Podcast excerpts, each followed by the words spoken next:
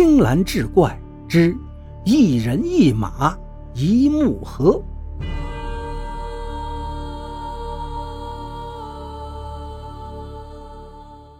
黑金刚手下三个沙匪不安的问道：“老大，这小子杀不死，还越杀越多，可怎么办呢？”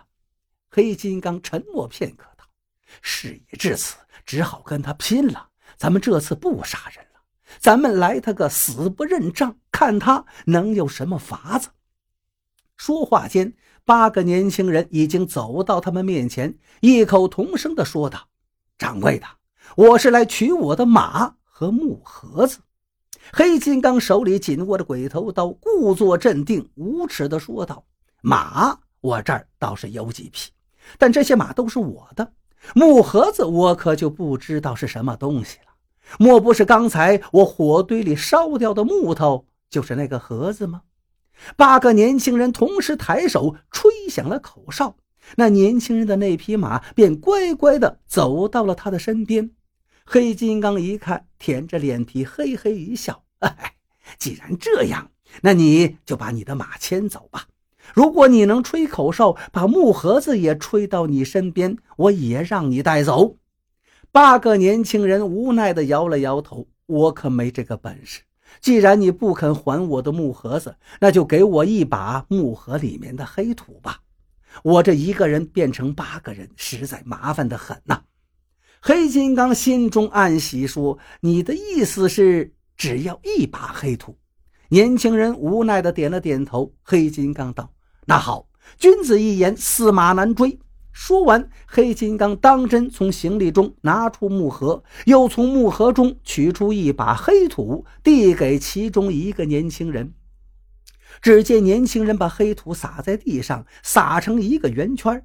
然后，八个年轻人依次跳到圆圈之中，每跳进去一个就消失一个，最后圆圈里只剩下一个年轻人。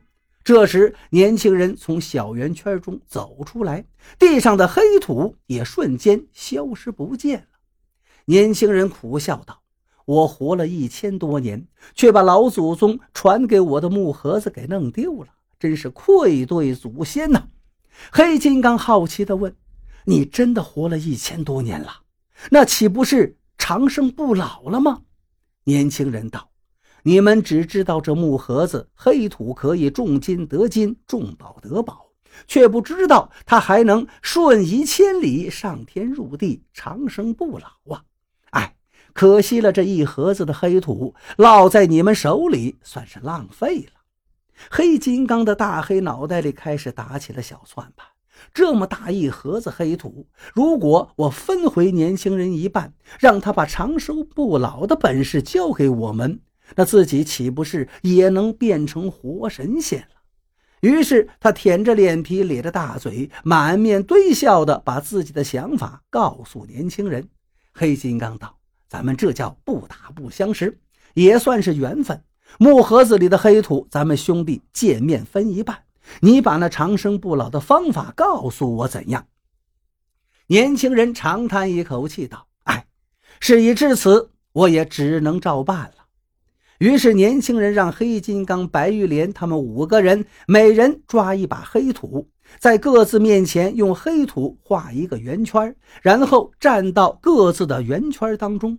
随后，年轻人用一个羊皮水囊接了半水囊的马尿，撒进五个沙匪站着的圆圈之中。黑金刚瞬间就感觉到脚下开始生根，他大喊一声：“不好！”刚想从黑土圈子里跳出来，却已经为时已晚。他们的腿脚开始疯狂地生长出根系，深深地钻进脚下的沙土之中。年轻人不再搭理他们，收起自己的木盒，骑上自己的马，渐行渐远。夜幕之中，大漠官道上传来年轻人的歌声：“一人一马一木盒，走遍大漠不愁吃喝，逍遥快活。”第二天天亮的时候。路过的驼队发现路边有五处枝繁叶茂的骆驼草，这骆驼草可是骆驼行走在沙漠中的主要食物。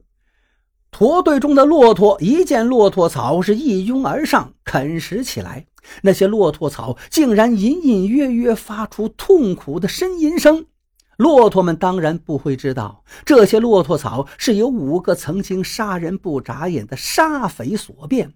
骆驼啃食掉骆驼草汁液，正是这五个沙匪的四肢变成。不过不用担心。被骆驼吃掉的那些汁液，用不了多久就会重新再长出来。那个神秘的年轻人就是要用这种办法来惩罚这五个恶贯满盈的沙匪，让他们终日生活在烈日之下、沙暴之中，日复一日、年复一年，忍受被骆驼啃食四肢、想死却死不了的痛苦日子。这或许也是一种。长生不老吧。